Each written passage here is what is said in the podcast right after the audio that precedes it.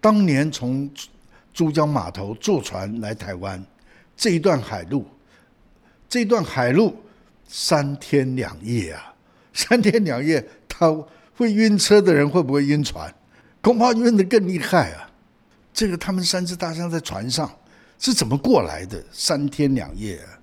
但是那一次从船上珠江码头上岸上船，然后一直到了高雄港，这三天两夜还有两千个青年军跟他一起。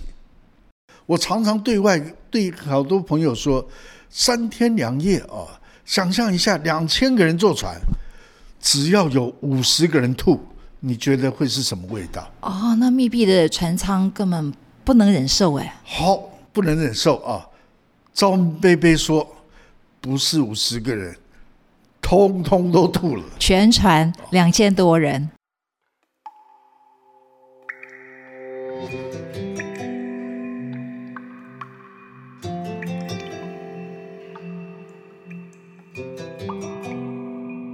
Podcast 可以像资料夹，一个夹子收一类资料；它也可以像是中药铺子上的药格子，一个格子收一个故事。嗨，大家好，我是梁成宇，欢迎收听《好听死了之你的故事，我的故事》。这一集我们要说的故事是李如清和他的绘本创作《大兵临望三部曲》。如清老师，我要请您待会儿跟我们谈的临望。他当年从凤山到圆山这一段路途上，碰到了哪一些这个迁移的过程的小故事呢？好，这这一段是这样哦，这因为负责把林旺从凤山送到圆山这一段，都是郝洪文、郝贝贝跟陈德和陈师傅两他们主要两来两位来负责啊。那听郝贝贝说，就当年林旺会晕车。然后会晕车，所以这一路上他们开得非常慢，所以花了三天两夜。然后，但是一直都是走省道，那也没有计划该在哪里停，因为必都必须依照那个大象的身体状况，然后走走停停，走走停停哦。所以临时都是临时去跟学校借借操场，所以他都住在操场。然后呢，每到一个操场就要放柠檬。就放他下来，然后附近的居民就会跑过来看大象啊，看热闹嘛，哦，然后他都会跟居民说，他喜想要吃西瓜，就会送来一堆西瓜。喜欢吃西瓜？不是不是不是，他有目的的，哦，他这都在西瓜切一个缝，然后塞盐巴进去，哦，那他会用脚把西瓜踩，踩了西瓜，然后卷起来送进去。哦，他他都是这样吃的了。哦，克服林旺晕车的方式就是西瓜里头加盐巴，这是他的方法哦。那那我因为他是这么说，而且那个时候大概对于大象有什么医药哦，所以怎么用药，他他们可能也不是那么在行。如意大哥，那那还有您说林旺会晕车，这个很严重哎，因为象那么大。他在运运送的沿途，他必须是要站着，他不可能是侧侧坐躺着等等的。这一晕车，怎生得了啊？因为我看了很多照片哦，这个记录照片从凤山一沿路过来走的一些路哦，看的非常多，真的他都是站的，他都是站的。用什么车子运呢？就是他好好些人说他晕呐。我也只能依照他说的，但他晕，可是大象都是一直都是站着，所以表示开的非常非常慢，哦，开的很慢。那因为他会晕车，所以我也想象当年从珠江码头坐船来台湾这一段海路，这一段海路三天两夜啊，三天两夜，他会晕车的人会不会晕船？恐怕晕的更厉害啊！哦，那但是晕车的时候有好好贝贝来记载，来告诉我，晕船就没人讲，哦，没人讲，哎，这个他们三只大象在船上是怎么过来的？三天两夜啊！但是那一次从船上珠江码头上岸上船，然后一直到了高雄港，这三天两夜还有两千个青年军跟他一起，所以还有两千个青青年军。后来也是书出来之后，才有一位张贝贝跳出来。当年他跟林旺有坐在同一艘船，哦，我常常对外对好多朋友说，三天两夜哦，想象一下两千个人坐船，只要有五十个人吐，你觉得会是什么味道？哦，那密闭的船舱根本不能忍受哎。好，不能忍受啊！张贝贝说，不是五十个人。通通都吐了，全船两千多人。对，因为你想象一下啊，要不要脱袜子？要不要脱衬衫？哦，在船上那密闭空间，那大象无言，大象真可怜呢。那所以呢，林旺都会晕车了，你说会不会晕船？哎。然后我们说三只大象来台湾，一来马兰马上走了。所以在船上到底经历了什么？不管在船上船前或者船上经历了什么，为什么三只大象来台湾只剩两对两只？讲到这个，究竟有几只大象？我们留个伏笔，待会继续问。我先把话题拉回来。如今大哥，在运送这么大的大象，用什么车呢？一一个叫做坦克牵引车，叫做拖板车。就是板车，当年的台湾有吗？当年，但是我所知道是那个时候只有五台坦这一种牵引车，我我还把那个型号找出来画出来，所以书里面画的那一台车就是当年运送的车。哇，那你在记录照片就可以看到，你真是求真哎！就是尽量我们能够得到真实，尽量真实哦。是，但有很多部分你得不到真实的那个记录。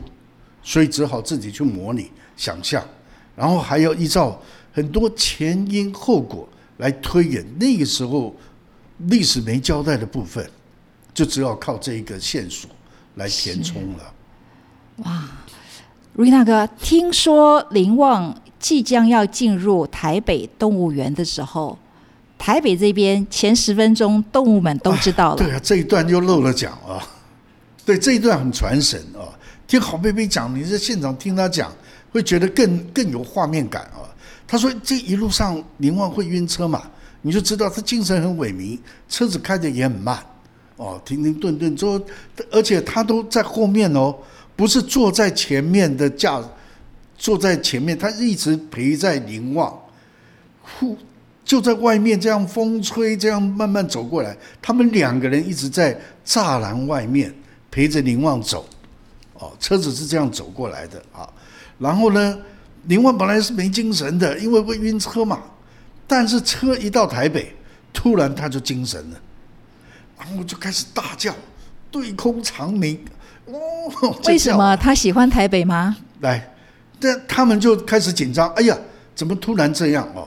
可是因为快到了，诶，已经花了三天两夜，花了那么长的时间，终于快到了。快到台北，大家也亢奋，也松懈哦，很多。但是那是人的开心啊！是是是，不，他们其实不会开心哦。我在猜，一路都是，特别是整条路都是精神萎靡的状态，突然这个时候这么精神哦，那肯定有事。哦，好，这是他们那个郝贝贝这么说。但是他们车子一到动物园。动物园的人跟就说：“哇，你们要来前十分钟，园里面的老虎、狮子、豹哦，全部的猛兽都在叫，哦，整个动物园都炸锅了哦，就怎么突然这样？哦，这个是 没有过的动物行为。对对对对对，就哇，这个动物的这一种频率啊，彼此之间的感应，真的超乎我们的理解。所以就是说，呃，林旺。从台北桥进到台北的时候，远在圆山的动物们都知道有一头大家伙要来了。对对对，森林之王来了！哦，这太精彩了，太精彩了！好，时间的关系啊，我们这个地方要暂时打住一下。下一段我还要请如新大哥谈的更精彩的部分，就是作为作者绘本的创作者。它有作者特权的部分。我们下一个阶段继续谈。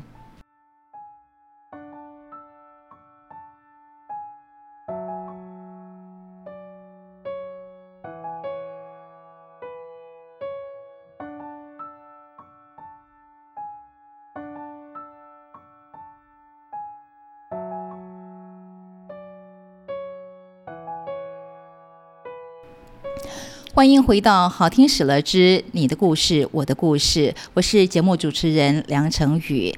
我们现在要回到节目的最后一部分，呃，为您邀请到的来宾是《最后的战象》林旺三部曲的绘本作者李如清，如清大哥。在上一部分，我们请如清大哥聊了林旺的故事啊，非常有趣，也非常感人。也非常感伤啊！那这一部分节目的最后一部分，我们要压轴聊一聊在创作的过程有关于作者本身的作者特权。如新大哥，我想请教一下啊，呃，你在绘本里头啊，三只大象，你特别安排了他们彼此之间是好朋友这一部分，您可不可以聊一聊您怎么想的？因为我我想。会这样做，主要的原因是因为来台湾是这三只大象，那这这本来是两百多只大象的一个象队，为什么这三只在一起来啊？这三只一定有一些特别的缘由，所以呢，所以这个书的打一开始的第一套第一本哦，就这三只小象一起从丛林出来哦，然后最关键最关键的是。在那个滇缅公路，他们从从缅甸走到云南的这一段哦，因为本来是两百多只变成十三只，十三只又一起经历了那么多的事件之后，一起走路走到走到云南哦，走到云南十三只又死掉六只，所以这怎么死的？这六只发生了什么事？没有交代，只说了这。因为这一个从缅甸的雨林区进入到云南，然后这个整个路哦变成很多石头路，他们大象的我们亚洲象哦就比较适应是湿润的的地带哦，所以光走这一段路就损耗了六只，这损耗的过程，我相信一定有很多的，但是文字只有这么几句话哦，叫做损耗就有六只去世了。所以一定发生很重要的事件啊！那这个重要的事件，很多大象都是因为生病，脚磨破，各式各样。然后又加上这一段路开始变成石头路，好，所以我特别安排这一段，这个三只大象一定有一个特别的情感的部分在这里集结，让他们这三只大象有了这一种革命情感。对，你在书里头用呃下了一场雨，大象滑倒了。对，让谁滑倒哦？所以我安排是李阿美滑倒。哦，阿美滑倒，谁可以救他？我们有人力去把一只大象拉起来吗？我们当然没办法，因为大象那么重，所以只有大象救大象，只有他们彼此救哦。所以我常常，我们小时候有没有跌倒过？有没有被人拉起来？谁把你拉起来？你还记不记得他？那你记得拉你的人，或是你拉的人？那大象是不是？哎，各位，大象是记忆力非常好的动物啊，它的记性非常好。你对它不好，它会记你一辈子啊啊！那大象的记忆力是这么好，所以他们这这在这个路的过程发生了多么惊险的状态，然后谁帮谁，谁救谁，所以这个记忆力，这个记性。这个情感是在那个时候一定有一个不一样的时刻，所以我才安排哦，画面感啊，这画面感我是比较在乎的。你记住什么画面？我们人会记住的也都是画面哦。你能记住一个味道吗？你能记住那个声音吗？那个都是不精准，味道不精准，声音不精准，但是画面精准的。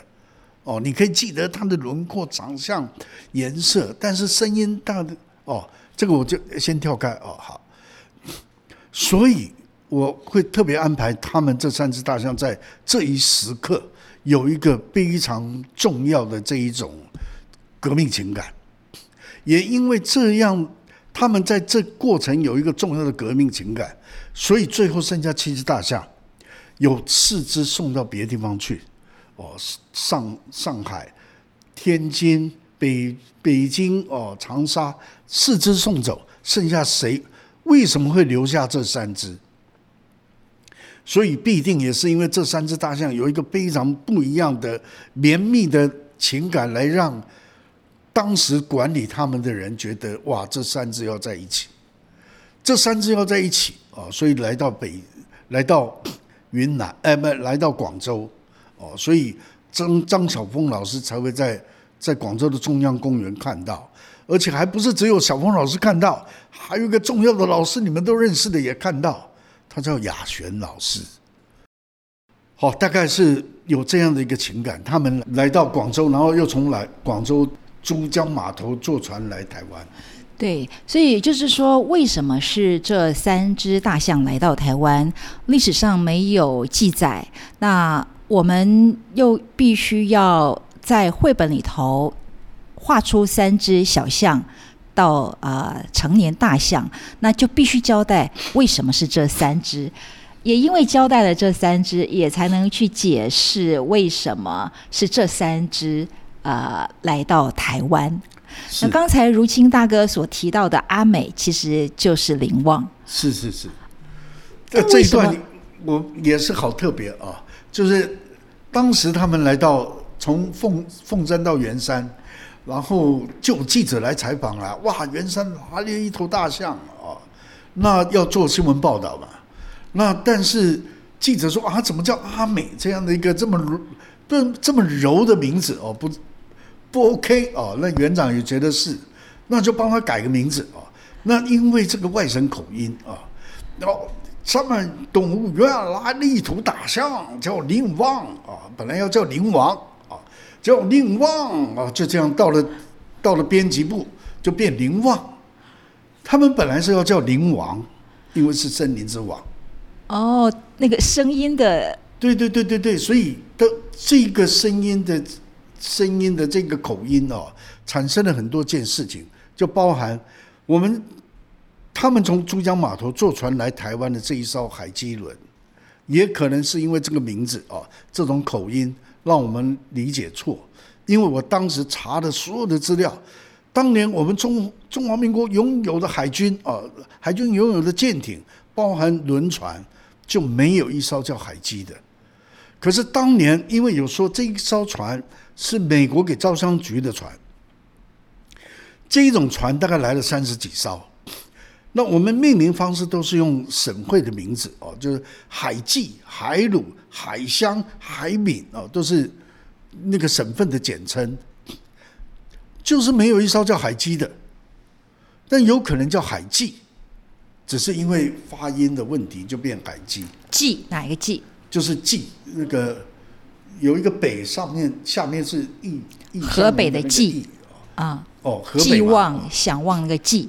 对哦，那个记哦，因为有一艘海记轮，那可能是那一艘了。但是呢，就就因为这个鹦鹉就被写成海基哦，有可能是这样。但我就将错就错，既然没有海基，我就用中海吧。哦，是这样。是好，我们时间关系啊，我只能问最后一个小问题了。呃，听说阿兰曾经有上船。但是我们今天所看到的资料里头都没有阿兰的身影，阿兰去哪里了？你看哈，包含动物园都这样说，当时是三只大象来台湾的，但是一下船只剩两只，所以为什么是这样哦？然后，但是当年因为后来采访的，后来才很多贝贝出现嘛，张贝贝说没有，他只看到两只。哦，首先我们先讲一个现象，就是在船上。你说两千个人的那一种船，然后可能阿兰那时候根本站不起来，所以他也只看到两只。但是因为历史记录说有三只，历史记录有三只从广州坐船来台湾，但是下船只有两只。阿兰在船上发生什么事？没有答案，所以我才会这样想象。因为阿兰明明有上船，为什么？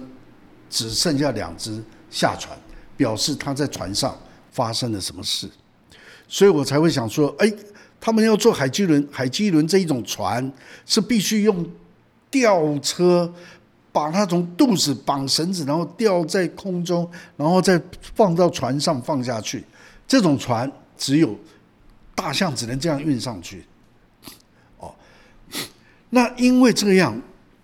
这种船运送的都是重大的东西，它没有运过活体啊，是活的会动，会在那边扭动，所以上去有可能阿兰就是在运送的过程发生的事情，因为有发生事情，所以才让他无法渡过这一个难关啊，在船上，另外两只没有，另外两只很顺利上船，只有阿兰，阿兰不顺利。所以下船只剩两只下船，是这样说。历史没交代，我只能这样猜测。了解了解，所以也就是说啊，呃，如清大哥在创作绘本的过程里头，每一个过程书本的呃铺陈安排，其实都是有根有据的。但是历史资料没有交代，您查考又查考不到的部分。而又有呃后续的现况存在的时候，您必须要解决这些问题。这个时候，我们所谓的作者特权，并不是你可以不根据呃事实基础来谈，而是你在有事实基础的前提之下去解决创作上面发生的一些问题啊。我们今天非常谢谢如新大哥呃在盛夏。特别来到节目，和我们聊了这么多、这么丰富的有关于灵望还有绘本创作者的心情。谢谢如新大哥，谢谢你，谢谢，谢谢，谢谢。您今天所收听的《大兵灵旺三部曲》，在呃我们的平台上面有更多更详细的报道，您可以后续。啊，继续上我们的平台、脸书或者是 Line，看到更多详细报道。再次谢谢您，也欢迎您提供你所知道的老东西、老故事给我们。下次再见了。